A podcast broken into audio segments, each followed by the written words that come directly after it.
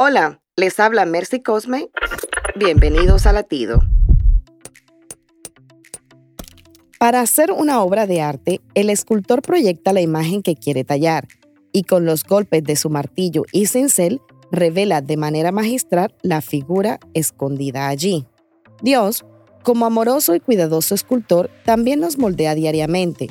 Su propósito es tallar en nosotros la imagen de Jesús, pero no te fijes en el dolor del martillo y cincel, sino en el escultor.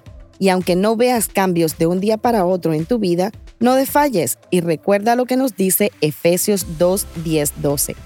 Pues somos la obra maestra de Dios, creados en Cristo Jesús para buenas obras, las cuales Dios dispuso de antemano a fin de que las pongamos en práctica. Para escuchar más latidos, visita salvationarmyradio.org.